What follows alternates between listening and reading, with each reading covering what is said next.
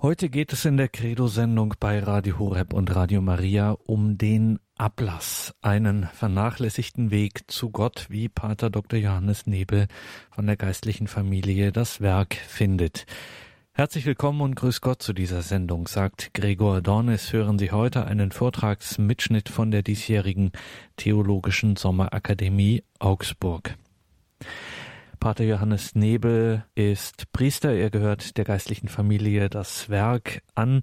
Er war um die Jahrtausendwende Dozent für Liturgiewissenschaft und liturgisches Latein am Päpstlichen Liturgischen Institut der Hochschule St. Anselmo in Rom und natürlich bei der geistlichen Familie das Werk im Kloster Talbach in Bregenz ist er maßgeblich verantwortlich für die Verwaltung des Nachlasses von Leo Schäfzig und auch den Aufbau eines Leo Schäfzig Zentrums in Bregenz. Dort fand ja Leo Schäfzig seine letzte Ruhestätte.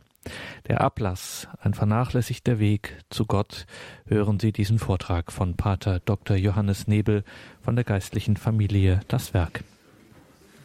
Der Ablass ist im Bewusstsein der meisten Katholiken heute eine Randerscheinung. Wir begegnen dem Ablass an Weihnachten und Ostern, wenn der Papst in Rom den Segen Urbi et Orbi der Stadt und dem Erdkreis spendet und zuvor der vollkommene Ablass angekündigt wird.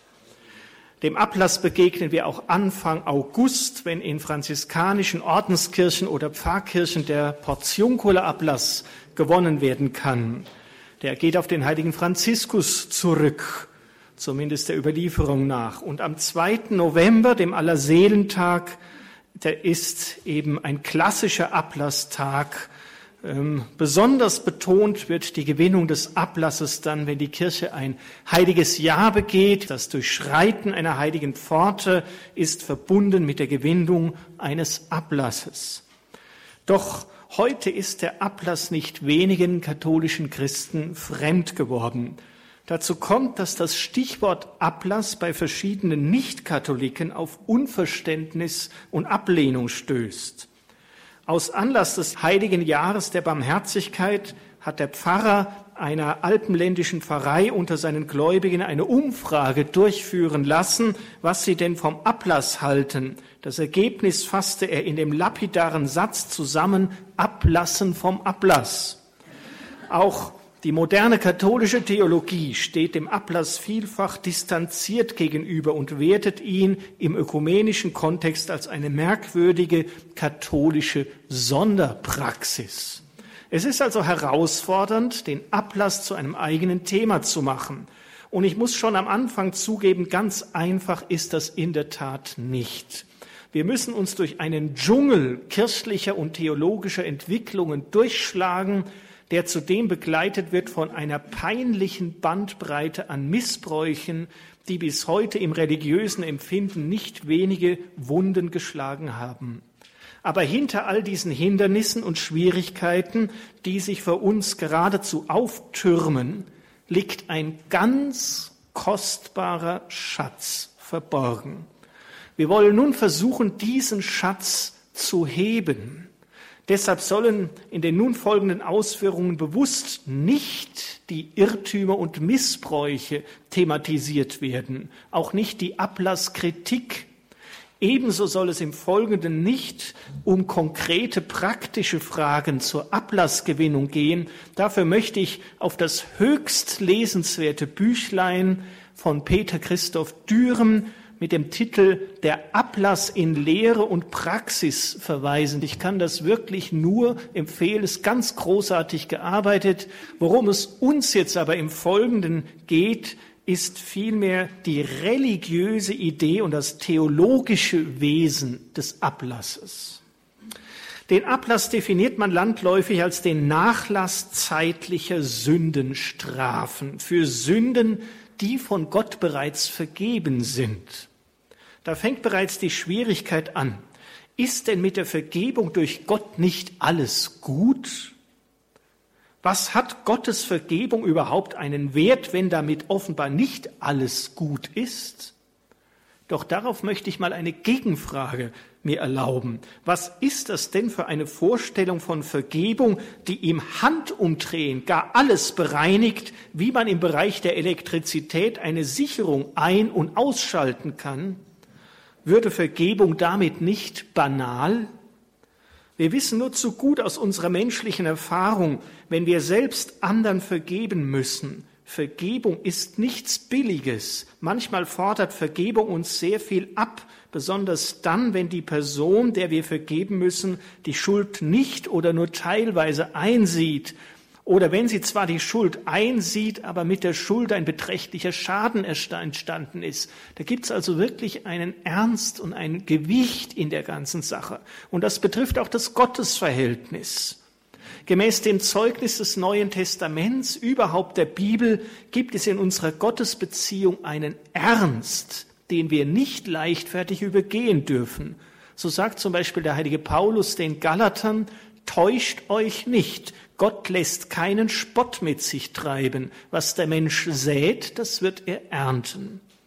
Und sehr eindringlich mahnt der Hebräerbrief, wer im Bereich des Alten Testaments das Gesetz des Mose verwirft, muss ohne Erbarmen auf die Aussage von zwei oder drei Zeugen hin sterben. Meint ihr nicht, dass im Bereich des Neuen Testaments eine noch viel härtere Strafe der verdient, der den Sohn Gottes mit Füßen getreten, das Blut des Bundes, durch das er geheiligt wurde, verachtet und den Geist der Gnade geschmäht hat. Das sind diese kraftvollen Worte des Hebräerbriefes. Und im Bewusstsein davon hat die Kirche schon in ganz früher Zeit die Sünden von getauften Christen sehr ernst genommen. In der alten Kirche war die Kirchenbuße etwas Hartes. Gegenstand der Kirchenbuße waren nicht ganz kleine Alltagssünden, sondern eigentlich die schweren Vergehen gegen die Gebote Gottes. Sünder zu sein war etwas Öffentliches. Es bedeutete einen Ausschluss aus der sichtbaren christlichen Gemeinde. Bei der Messfeier bekamen die Sünder einen eigenen Platz im Gotteshaus und sie mussten vor Beginn der Eucharistiefeier das Gotteshaus verlassen. Die Eucharistie selber durften sie nicht mitfeiern. Die Kirche hat den Sündern ein Bußwerk aufgetragen und genau die Zeit bestimmt, die es dauern sollte. Und wenn das dann fertig war, dann wurden sie, wurde die Versöhnung durch einen öffentlichen Akt des Bischofs sozusagen ratifiziert. Und dann waren sie wieder zur vollen Gemeinschaft mit allen Christen zugelassen. Und vielfach war es sogar so, dass wer dann nochmals in eine schwere Sünde fiel, nicht mehr mit einer Versöhnung hat rechnen können. Also es war ein wirklich harter Umgang, den die frühe Kirche mit den Sünden von Christen hatte.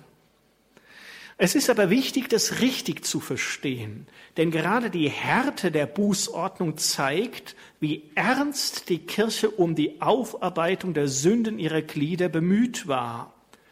Dies ist ein Zeugnis dafür, wie sehr das Geschenk der Erlösung Christi und damit dann auch der Verstoß dagegen im Bewusstsein der frühen Christenheit lebendig war. Hier schwingt noch das alte, tief in der biblischen Tradition verankerte Bewusstsein von der Heiligkeit und Eifersucht Gottes mit, bei dem kein Vergehen ohne Konsequenzen sein kann. Die Vorstellung geht hier nicht zu einem rachsüchtigen Gott, sondern um einen Gott der eifersüchtigen Liebe, bei dem jede Gegenliebe zählt und nicht einfach vertretbar oder abmilderbar ist. Und insofern müssen dann eben auch von, aus Gottes Perspektive die Strafen für die Sünden von dieser eifersüchtigen Liebe her aufgefasst werden. Der berühmte Dogmatiker Michael Schmaus sagt einmal, da uns das Ausmaß der von Gott für eine Sünde bestimmten Strafe gänzlich unbekannt ist, hat man, um keine zu geringe Sühne zu leisten und so hinter dem von Gott festgesetzten Strafmaß zurückzubleiben, vom Sünder harte und lang dauernde Bußen gefordert. Man kann das alles auch vom Liebesverhältnis der Kirche als Braut Christi gegenüber dem Bräutigam Christus her auffassen. Eine Braut, die im Liebesverhältnis steht, die will unter gar keinen Umständen eine Spur des Missfallens beim Bräutigam erregen. Und deshalb diese ganz konsequente und auch harte Aufarbeitung der Sünden der Glieder der Kirche. Aber diese strenge öffentliche Bußordnung konnte mit dem Wandel der Jahrhunderte dann doch nicht durchgehalten werden. Damit rückte nämlich mit der Zeit die Versöhnung der Sünder ganz an das Lebensende und damit wurde das Bußsakrament eigentlich ortlos im Leben der Kirche. Und in diese Not hinein verbreitete sich ab dem sechsten Jahrhundert ein segensreicher Neubeginn in der Bußpraxis, ausgehend vom iroschottischen Mönchtum. Und nun wurde das Bußsakrament zu einem privaten Vorgang zwischen Priester und Pönitenten und nun wurde die Reihenfolge umgekehrt. Nicht die lange Verrichtung des Bußwerkes war das erste, sondern Erst wurde der Sünder von seinen Sünden sakramental losgesprochen und anschließend hatte er ein Bußwerk zu verrichten. So kennen wir das heute noch, wenn wir beichten gehen. Und jetzt sehen wir erstmals klar diese Unterscheidung. Die Sünden sind vergeben, aber die Buße muss noch verrichtet werden. Wofür aber, wenn die Sünden vergeben sind? Eben für die mit den Sünden verbundenen Folgen, die noch nicht ganz getilgt sind. Der Unterschied zwischen Sünden und Sündenfolgen ist mit dieser Änderung der Reihenfolge erstmals klarer ans Tageslicht getreten. Aber der glühende Eifer der Kirche, gewissenhaft die Sünden ihrer Glieder aufzuarbeiten, der blieb bei dieser Änderung der Bußordnung ganz vital, ganz lebenskräftig. Es entstanden nun Bußbücher als Leitfaden für die Beichtväter, wo für alle möglichen Fälle von Sünden genau festgelegt wurde, was für eine Buße vom Pönitenten einzufordern war. Und diese Bußauflagen, die waren immer noch sehr streng und oft lang andauernd. Und im, im konkreten Fall konnten sie manchmal kaum erfüllbar sein. Und hier fand die Kirche dann mit der Zeit Wege, um dem Sünder gegenüber milde sein zu können. Ab dem achten Jahrhundert entstand das System der sogenannten Redemptionen. Auf Deutsch könnten wir sagen, der teilweisen Bußbefreiungen. Hier wurde nun eine schwere Buße durch eine leichte Buße ausgetauscht. Das heißt, es wurde faktisch Buße erlassen. Und als eine Möglichkeit für eine solche leichtere Buße anerkannte man etwa ab dem neunten Jahrhundert eine Wallfahrt, ab dem elften Jahrhundert dann auch eine materielle Gabe an die Kirche. Da kommt dann das Geld mit ins Spiel. Das war freilich erstmal so gedacht, dass dann mehr gebetet werden könnte für die Sünder, wenn der Kirche etwas Geld zur Verfügung gestellt wird. Es hat also ein geistliches Anliegen gehabt. Aber die Gefahr des Missbrauchs ist hier bereits vor der Entstehung des Ablasses schon irgendwie da. Diese Bußredemptionen, die betrafen nun aber die kirchliche Vollmacht über die von der Kirche auferlegten Bußen. Damit ein Ablass entsteht, muss nun noch die kirchliche Vollmacht im Blick auf die Sündenstrafen bei Gott hinzutreten. Das ist eine andere Ebene. Aber auch das ist längst vorgebildet.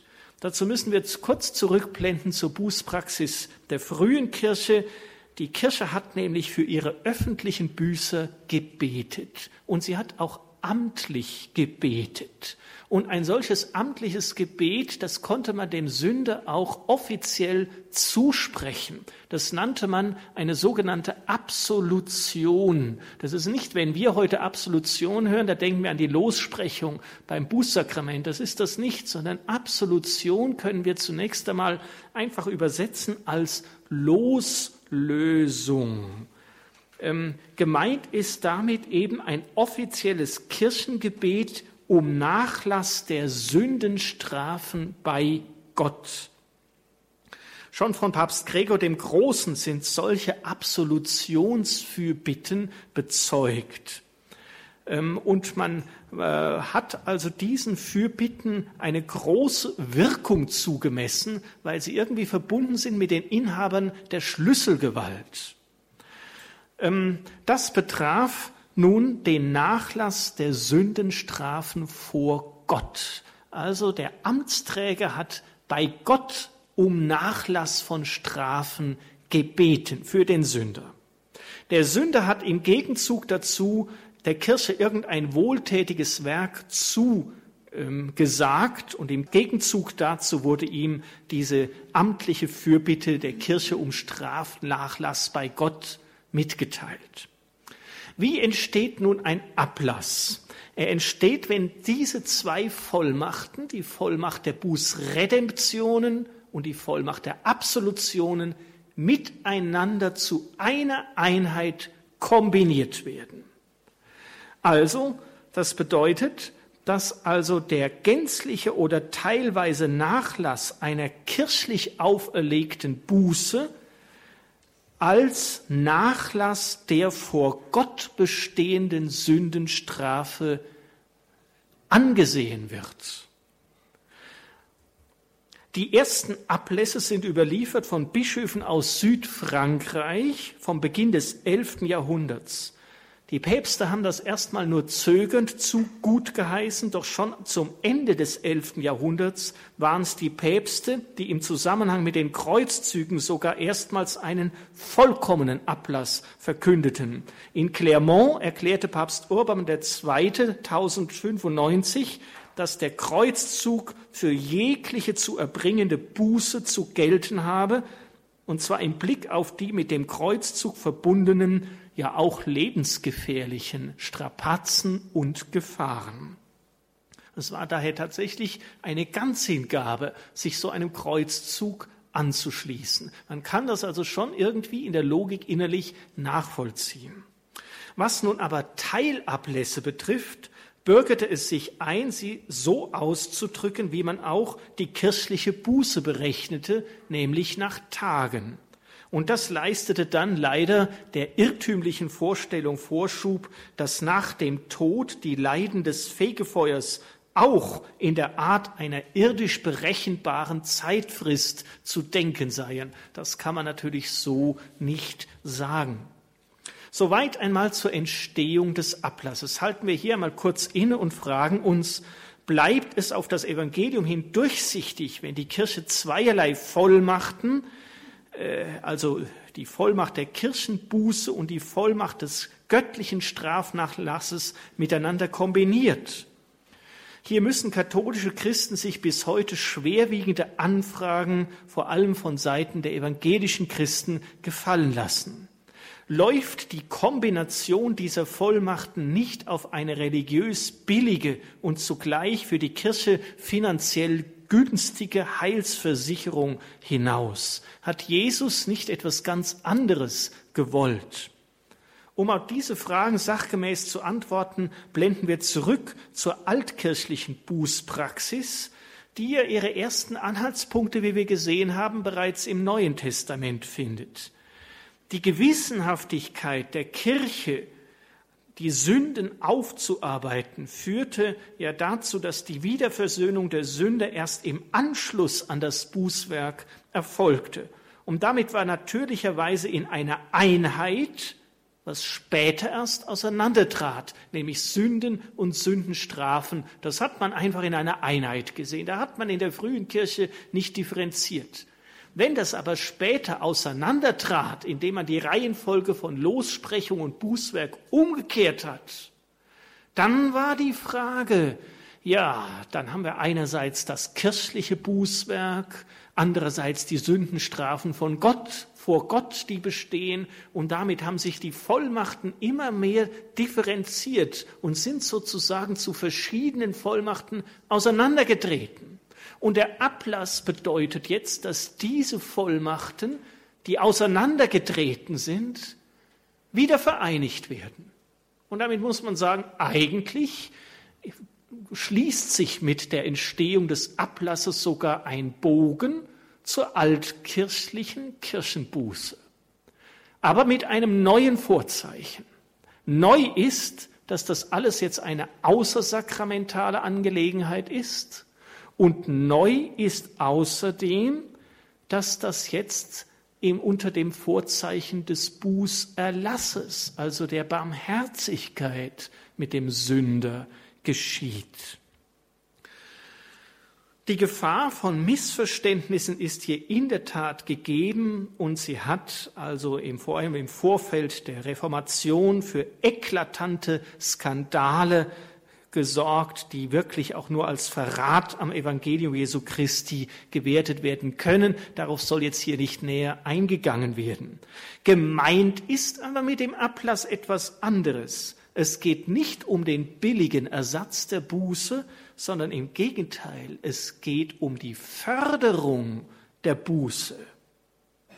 Die Kombination von Nachlass von Bußauflagen und Strafnachlass vor Gott soll im Grunde den Sünder befähigen, seine Sündenfolgen besser aufarbeiten zu können.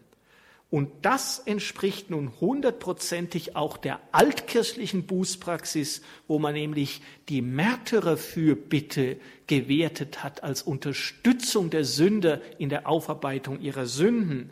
Und es geht tatsächlich im Grunde um die echte Buße in Geist und Wahrheit, die Jesus eigentlich möchte. Denken wir nur einmal an den Umgang Jesu mit der Ehebrecherin. Er sagt zu der Ehebrecherin, geh und sündige von jetzt ab nicht mehr. Jesus trägt der Ehebrecherin keine äußere Buße mehr auf, wohl aber eine innere, nämlich sich konsequent von ihrem bisherigen Verhalten zu lösen. Die vor Gott bestehende Strafe für den begangenen Ehebruch, wofür die Juden diese Frau ja steinigen wollten, die übernimmt Jesus in diesem Augenblick stillschweigend, ohne ein Wort darüber zu verlieren.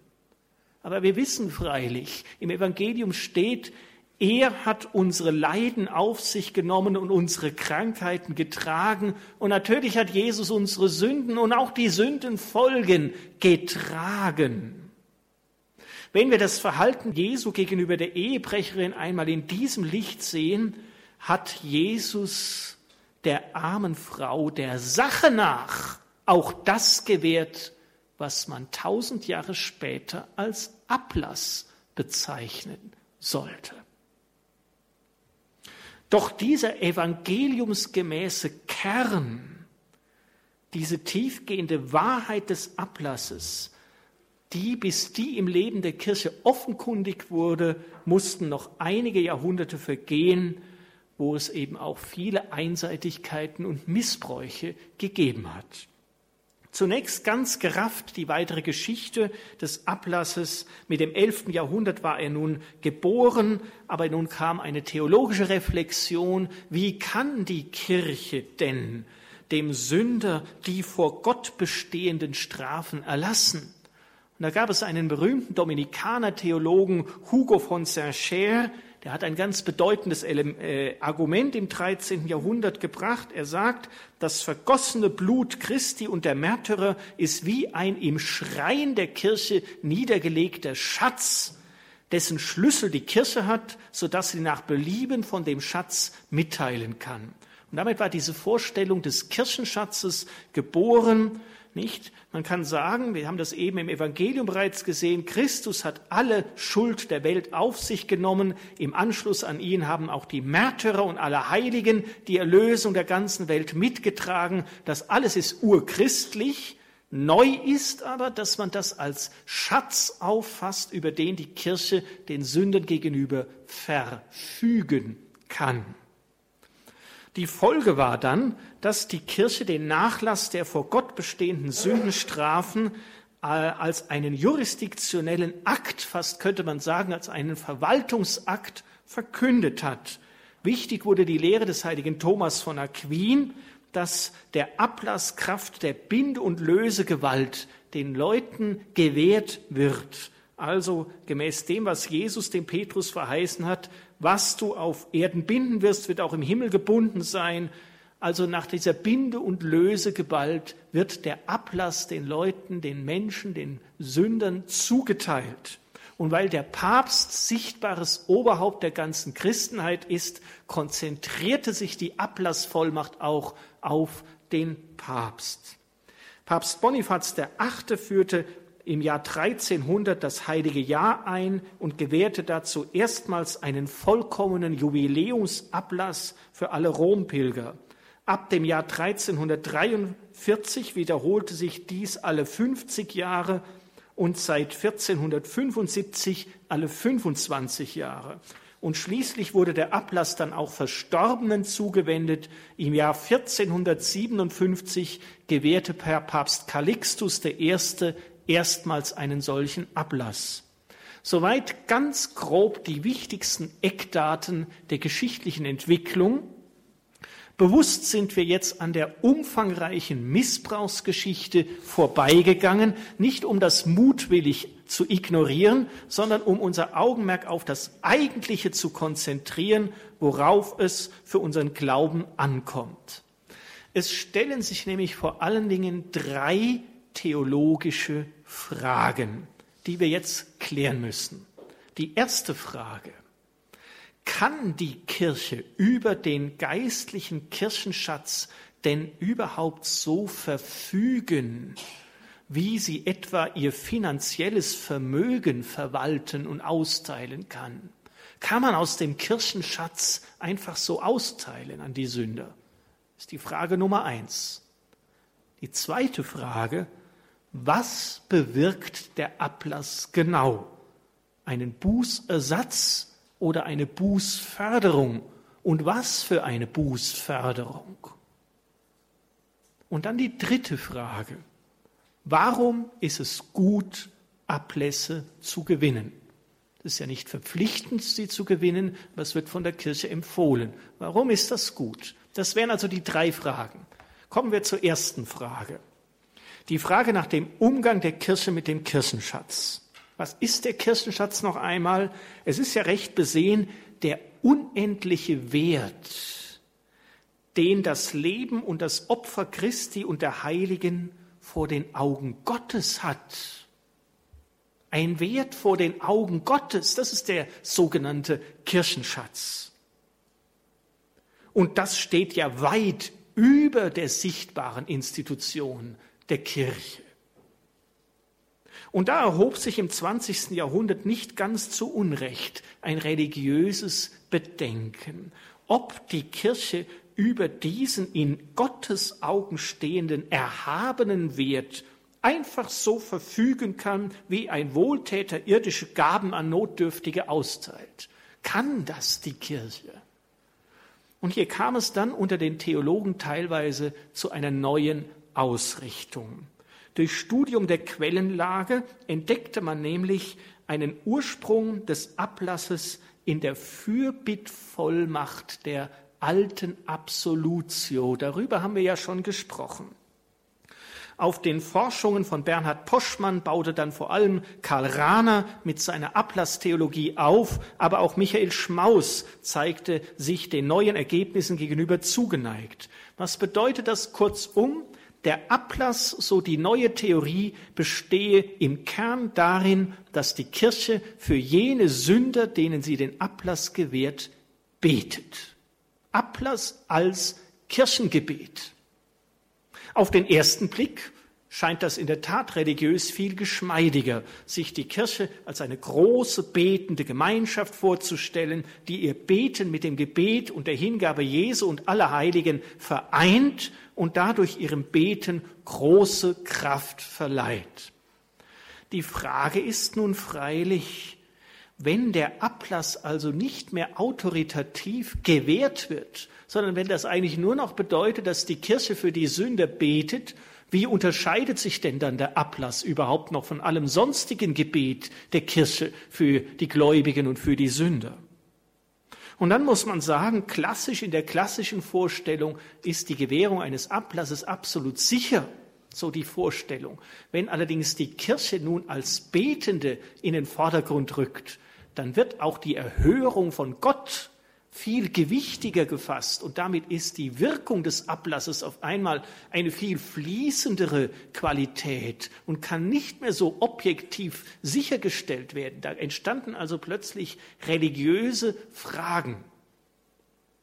Wie hat nun das kirchliche Lehramt auf diese neue Theorie des Ablasses reagiert? Das Zweite Vatikanum hat sich über den Ablass nicht näher geäußert, dann aber Papst Paul VI. in seinem apostolischen Schreiben Indulgentiarum Doctrina von 1967, also zwei Jahre nach Ende des Konzils. Und der Papst hat sich darin der neuen Ablassvorstellung nicht angeschlossen. Vielmehr sagt er, ich zitiere, wenn die Kirche beim Ablass von ihrer Gewalt als Dienerin am Erlösungswerk Christi des Herrn Gebrauch macht, so betet sie nicht nur, sondern teilt dem recht bereiteten Christgläubigen autoritativ den Schatz der Genugtuung Christi und der Heiligen zum Nachlass der zeitlichen Strafen zu. Und ähnlich auch der Katechismus der katholischen Kirche. Auch er erwähnt das Gebet der Kirche. Er sagt, der Ablass wird gewährt durch die Kirche, die Kraft der ihr von Jesus Christus gewährten Binde- und Lösegewalt für den betreffenden Christen eintritt. Das ist das Gebet. Und ihm heißt es dann aber weiter, den Schatz der Verdienste Christi und der Heiligen zuwendet. Und da liegt der Schwerpunkt drauf. Und damit muss man sagen, das neuere Lehramt der Kirche erwähnt zwar auch stärker das kirchliche Beten, aber im Kern wird der Ablass aufgefasst als eine autoritative Gewährung aus dem Kirchenschatz. Das ist die klassische Ablassvorstellung, wie wir die von Thomas von Aquin maßgeblich vorgeprägt finden. Damit bleibt aber unsere Ausgangsfrage bestehen. Erhebt sich die Kirche hier nicht irgendwie selbstherrlich über den Kirchenschatz? Zur Lösung dieses religiösen Problems muss man nicht unbedingt das Schwergewicht auf die Fürbitte verlagern, wie das die neue Ablasstheorie meinte tun zu müssen. Könnte man nicht einfach sagen, dass die Kirche zwischen dem Kirchenschatz und dem konkreten Sünder Kraft ihrer Autorität eine Verbindung herstellt, dass sie Kraft ihrer Binde- und Lösegewalt dem Sünder gegenüber schlicht zum Ausdruck bringt, dass ihm in seiner von Sündenfolgen belasteten Situation unter diesen und jenen Bedingungen der Kirchenschatz zugute kommt. Natürlich geht in diesen Kirchenschatz die Kirche selber mit ihrem Beten mit ein und dass diese Gewährung des Ablasses dann natürlich von sicherer Wirkung ist, wenigstens was die Kirche betrifft. Nur die fehlende Bereitschaft des Sünders könnte das also irgendwie verringern. Und in diesem Licht, wenn wir das einmal so auffassen, also nicht als eine Zuteilung des Kirchenschatzes von oben, sondern als eine Verknüpfung zwischen Sünder und Kirchenschatz, erscheint die Kirche eigentlich wie ein Zünglein an der Waage, zwischen zwei großen Realitäten, einerseits dem Kirchenschatz, der ja eigentlich eine lebendige personale Kraft Christi und der Heiligen vor Gott ist, und andererseits den vor Gott bestehenden Sündenstrafen, die nachgelassen werden müssen. Die Kirche also als ein autoritatives Zünglein an der Waage. Damit könnte man dieses religiöse Problem lösen. Zweite Frage, was bewirkt der Ablass? Bußersatz oder Bußförderung? Diese Frage hängt damit zusammen, wie man die Sündenstrafen, die nachgelassen werden sollen, überhaupt auffasst. Und damit steht und fällt die ganze Vorstellung vom Ablass. Zunächst einmal die traditionelle Vorstellung. Was jede Sünde mit sich bringt und auf sich zieht, sind Sündenfolgen und Sündenstrafen. Für die traditionelle Theologie ist das beides nicht identisch. Professor Ziegenaus stellt dies im siebten Band der katholischen Dogmatik anschaulich dar.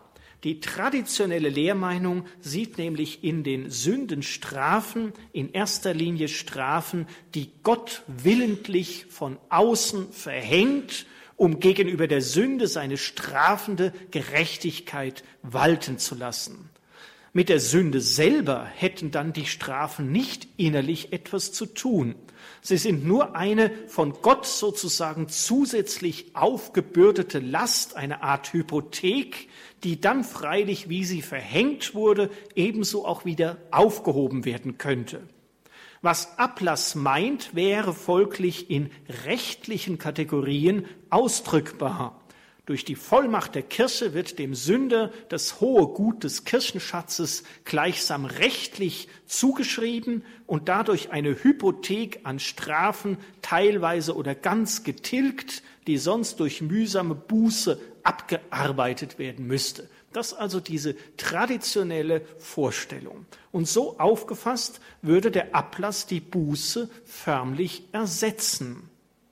Auch wenn Reue und Abkehr von jeder Anhänglichkeit an die Sünde zu den Bedingungen des Ablasses gehören, würde der Ablass entweder hinauslaufen auf die Vorstellung von einem leichteren Weg zum Himmel, das ist eine missbräuchliche Vorstellung, muss man sagen, oder aber, wenn man also die Sündenfolgen und die Sündenstrafen nicht zusammenfasst, sondern äh, sie ganz stark voneinander trennt, dann kann man sagen, ja, es wird eben die Sündenstrafe nachgelassen, aber die Sündenfolgen, das muss der Sünder selber sehen, dass er die eben auch irgendwie los wird. Das läuft dann auf einen ganz rechtlichen Umgang mit Sündenstrafen hinaus. Wir sehen, wir bewegen uns hier also in einer, in so spröden Alternativen von so, so extremen Optionen. Man kann aber so säuberlich zwischen Sündenfolgen und Sündenstrafen nicht trennen. Das bringt die Gefahr mit sich, dass Sündenstrafen zu einem weltfernen Überbau werden, der mit den realen Konsequenzen der Sünde kaum noch etwas zu tun hat.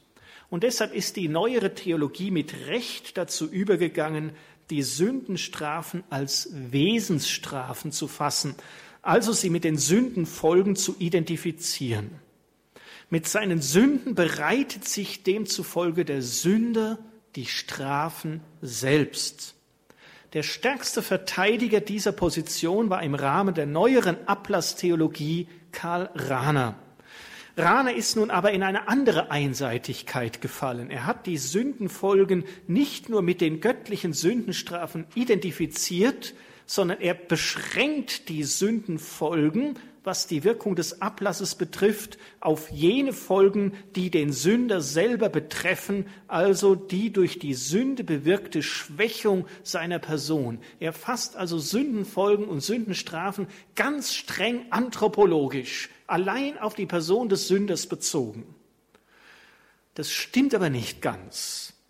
Denn in der apostolischen Konstitution von Paul VI. heißt es, zitiere, jede Sünde bringt nämlich eine Störung der universellen Ordnung, die Gott in unaussprechlicher Weisheit und unendlicher Liebe gesetzt hat, und eine Zerstörung unermesslicher Güte für den Sünder selbst wie auch für die Gesamtheit der Menschen mit sich.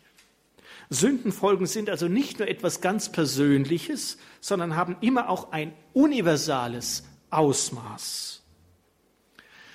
In einem anderen Punkt aber hat Karl Rahner mit einem scharfsinnigen Blick recht, nämlich er sagt, es ist Gott, der jede konkrete Sündenfolge mit seinem Willen so zulässt und einrichtet, wie sie sich eben tatsächlich einstellt. Und deshalb ist jede Sündenfolge von Gott her gesehen tatsächlich auch Sündenstrafe.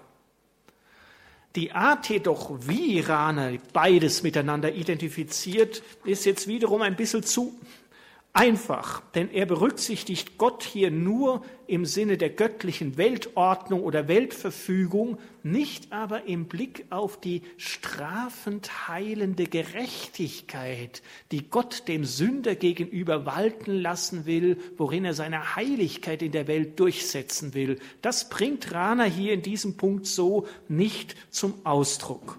Und das läuft dann darauf hinaus, dass Sündenfolgen und Sündenstrafen ganz und gar identifiziert werden miteinander. Das hat jetzt für den Ablass folgende, also eine Folge.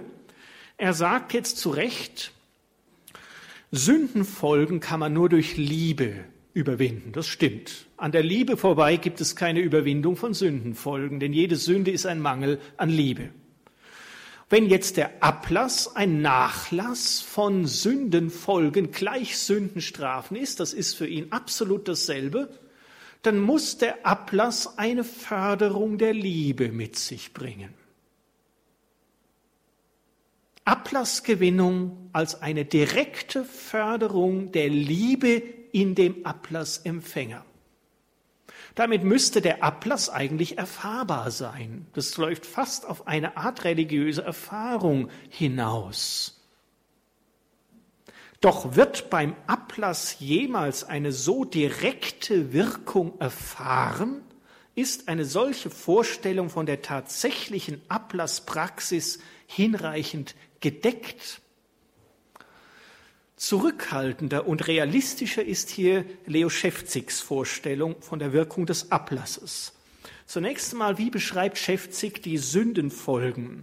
Er hat hier ganz markante Bilder. Er sagt, die Sündenfolgen, die sind, Zitat, eine Dunstglocke um das Leben der Menschen, auch der Gutwilligen, eine Verunklärung des geistigen Milieus, die im Zeitalter der Umweltverschmutzung besser erkannt werden sollte. Insgesamt, sagt er, Zitat, ein großes Hemmnis für die Ausbreitung und für die sieghafte für das sieghafte Durchdringen der Heilskräfte der Erlösung, ein atmosphärischer Abwehrschirm, der die Kräfte der Erlösung absorbiert.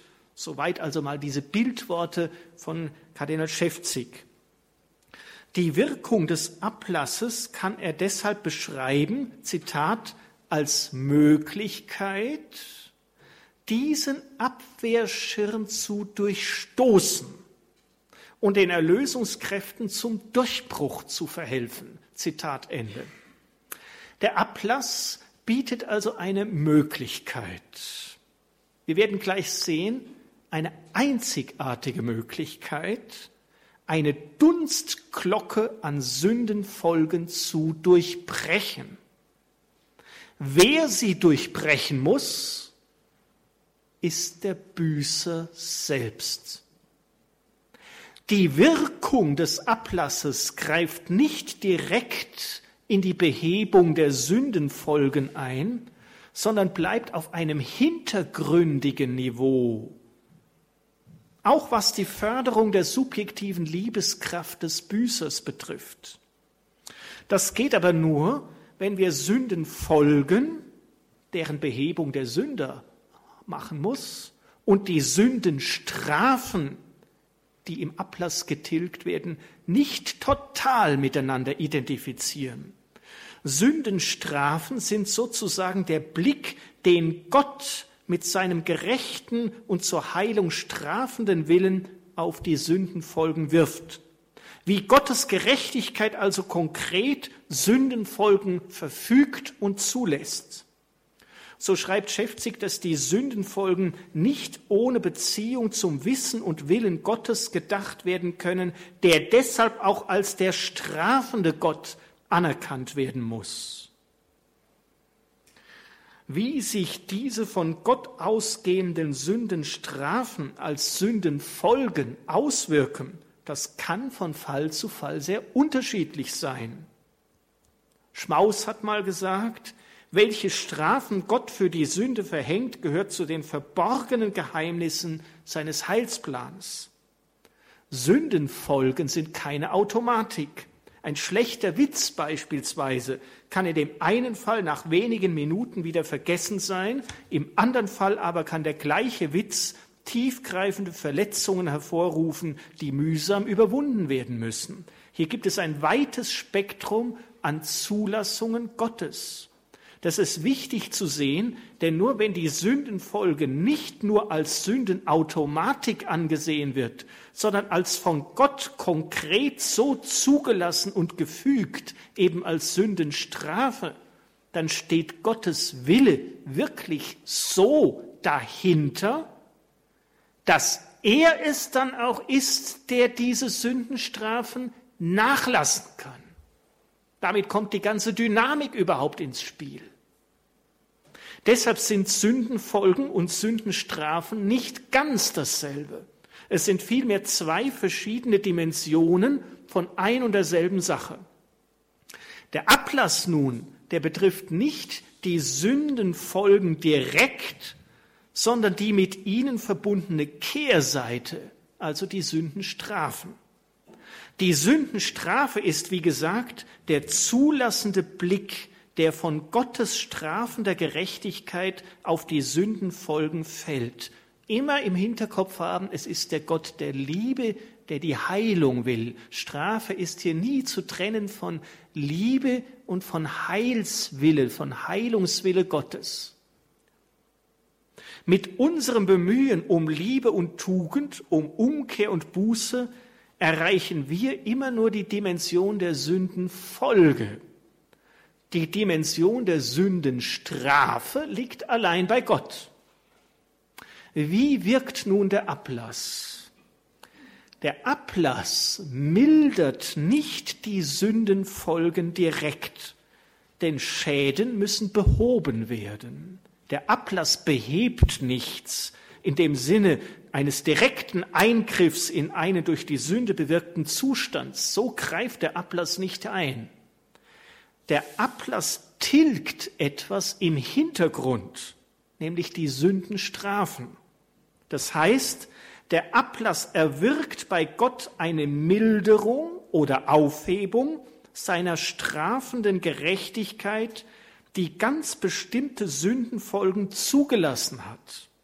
Wenn somit von Gott her ein barmherziges Licht auf die tatsächlich eingetretenen Sündenfolgen fällt, bestehen diese realen Folgen zwar zunächst weiter, aber sie verlieren sozusagen an Widerstandskraft gegen die büßende Liebe des Sünders. Dem Bemühen des Sünders, in Buße Sündenschäden zu überwinden, dieses Bemühen wird nicht in sich selber leichter, wie Karl Rahner meinte, wohl aber wird es ungehinderter fruchtbar, eben die Möglichkeit, einen Abwehrschirm zu durchstoßen, wie Schäfzig geschrieben hat. Und das kann den Sünder dann natürlich auch zunehmend bestärken. Deshalb dürfen wir den Ablass nicht empfangen mit der, äh, in der Erwartung, augenblicklich ein besonderes Erlebnis innerer Befreiung oder Beflügelung zu machen, Vielmehr ist die geistliche Erfahrung im Verbund mit dem Ablass eher eine Erfahrung im Rückblick. So kann jemand, der in echter Bußgesinnung sich beständig um die Erneuerung und Kräftigung seiner christlichen Liebe bemüht, rückblickend erkennen, dass es gerade der Empfang eines Ablasses war, wodurch sein Bemühen für die Aufarbeitung von Sündenschäden fruchtbarer wurde. Und all das zusammengenommen kann jeder Gläubige fürbittweise auch einem Verstorbenen zugutekommen lassen. Fürbittweise. Denn die Kirche hat keine direkte Vollmacht über Verstorbene. Aber wenn ich einen Ablass empfange, dann bin erstmal ich es, der den empfängt, zusammen mit meiner Bemühung um Buße und Umkehr. Und das alles zusammen, sagt die Kirche, kann dann fürbittweise auch einem Verstorbenen zuerkannt werden. Die Kirche erkennt das auch an, aber als Fürbitte, so dass dem Verstorbenen das, was ihm noch abzubüßen ist, sozusagen im Fegefeuer gemildert oder getilgt werden kann. Jetzt bleibt abschließend noch die dritte Frage nach dem Sinn des Ablasses. Wenn es doch ohnehin immer nur um Heiligkeit, um Liebe und Umkehr geht, wenn doch eine Sündenfolge nie daran vorbei abgetragen werden kann. Und wenn es so viele verschiedene Möglichkeiten gibt, in Heiligkeit und Liebe zu wachsen, warum dann überhaupt einen Ablass? Die neuere Theologie hat versucht, hier verschiedene Antworten zu geben. Man hat also zum Beispiel argumentiert, dass der Ablass dem Sünder ganz bestimmte Dinge bewusst macht. Und auch, das lesen wir auch in dem apostolischen Schreiben von Paul VI., äh, der das also ganz spezifisch für den Ablass formuliert. Im Ablass sagt er, wird dem Sünder bewusst nicht nur, dass er in seiner Macht sich selber die Sünden nicht vergeben kann, sondern dass er auch gar keine Macht hat, ganz alleine die Sündenfolgen zu beseitigen, dass er hier auf die Barmherzigkeit Gottes angewiesen ist und er deshalb in der Demut wachsen kann. Das ist ein tiefes Argument, das wir jetzt aber noch weiterführen können. Wir können nämlich sagen, das betrifft nicht nur, dass dem Gläubigen etwas bewusst wird, sondern das betrifft auch die Seinsebene. Ohne den Ablass besteht die Aufarbeitung unserer Sündenschuld nämlich darin, dass wir in Buße und Liebe schrittweise Sündenfolgen überwinden und dass Gott daraufhin oder einhergehend damit von seinen Sündenstrafen absieht. Das Einzigartige des Ablasses besteht dagegen in dem Gnadenerweis, umgekehrt herum vorgehen zu können – Gott nimmt Kraft der autoritativen Vermittlung durch die Kirche seinen strafenden Blick auf unsere Sündenfolgen zurück und in der Folge wird die Abtragung der verbleibenden Sündenfolgen für unsere büßende Liebe fruchtbarer. Und damit kann man sagen, ja, in der Schlüsselposition sowohl was die Entwicklung des Bußsakramentes betrifft, als auch was den Ablass betrifft, steht zunächst einmal das Handeln Gottes. Nicht? Die Kirche hat dazu hingefunden, erst dem Sünder zu vergeben und ihn dann die Buße verrichten zu lassen. Und im Ablass erst werden die Sündenstrafen getilgt und dann oder einhergehend damit die Folgen noch weiter aufgearbeitet. Also der Primat liegt bei Gott und das entspricht genau dem allgemeinen Verhältnis zwischen Gottes zuvorkommender Gnade und menschlichem Mitwirken. Und damit sehen wir, wie tiefgehend evangeliumsgemäß der Ablass ist. Und was vermittelt denn die Kirche dem Sünder? Sie schafft eine Verbindung zum Kirchenschatz. Wir haben gesagt, sie teilt den Kirchenschatz nicht aus wie mit einer Suppenkelle, sondern sie verbindet autoritativ den Sünder mit dem Kirchenschatz. Eigentlich stellt sie im Ablass den Sünder in die große Solidarität Christi und der Heiligen vor Gott hinein. Sie stellt den Sünder in das göttliche Heilswerk, das in Christus und den Heiligen lebt, hinein.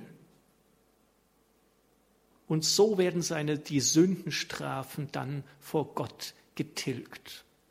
Und das liefert jetzt die Brücke zu einer grundlegenden Neubewertung des Sinnes des Ablasses. Alles, was wir bisher erwogen haben, das beschränkt sich ja auf die Person dessen, der den Ablass gewinnen will. Soweit im Spektrum der neueren Theologie erkennbar ist es alleine Leo Schäfzig, der in seiner Sinnerhellung der Ablasspraxis grundlegend darüber hinausweist. Dabei stammt von ihm nur ein kleiner und kaum noch zugänglicher Beitrag über die Theologie des Ablasses, verfasst für das Klerusblatt anlässlich des von Papst Johannes Paul II. ausgerufenen Jahres der Erlösung 1983. Und diesen kleinen Aufsatz betitelt Schäfzig mit den schlichten Worten Dienst an der Erlösung. Damit meint er nicht einfach nur die Förderung der Erlösung im Ablassempfänger, sondern er zielt auf das Erlösungswerk insgesamt ab. Das ist eine ganz neue Perspektive.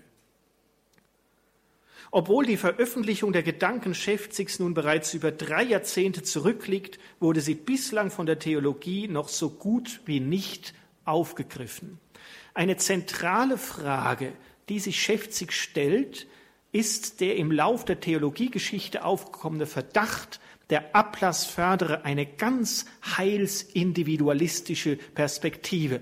Die Hauptsache, ich komme möglichst leicht in den Himmel. Das ist so diese Perspektive. Und der Ablass wurde verdächtigt, das auch noch zu fördern.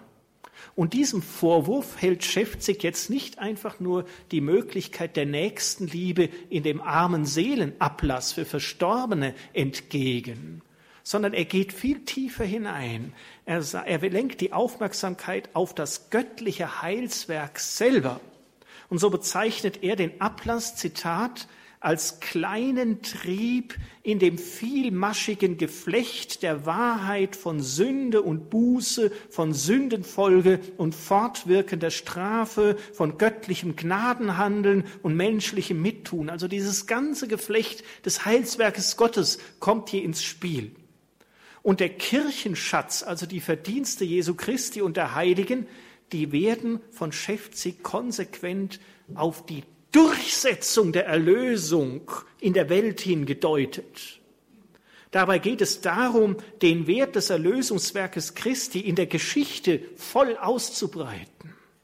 Und so zieht Gott dazu die Kräfte aller Erlösten dahin zu. Und damit ist für Schäfzig der Weg frei, den Ablass nicht wie bisher als eine Frucht aus dem Kirchenschatz zu deuten, sondern als Anschluss an den Kirchenschatz, an die Dynamik des Kirchenschatzes in der Fortführung des Erlösungswerkes.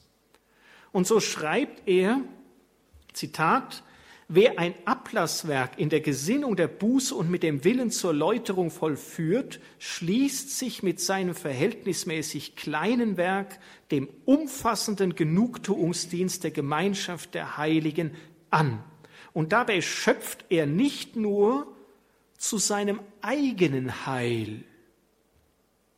Die theologische Pionierleistung Schäfzigs zeigt sich darin, dass seinen Ausführungen zufolge es nicht bloß darum geht, sich persönlich eine Erleichterung für das diesseitige Leben und für den Läuterungszustand nach dem Tode zu verschaffen, sondern es geht, Zitat, um ein zur Geltung bringen des Heilswerkes Christi und der von der Gemeinschaft der Heiligen erwirkten Werte, deren Beanspruchung im Ablass nämlich die Lebendigkeit dieser Gemeinschaft und ihre gnadenhafte Vitalität steigert.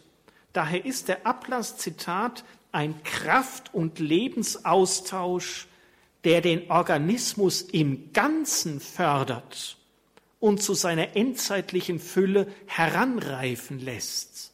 Denn, Zitat, die Wirklichkeit der ganzen Erlösungsordnung wird im Ablass, Zitat, aktiviert.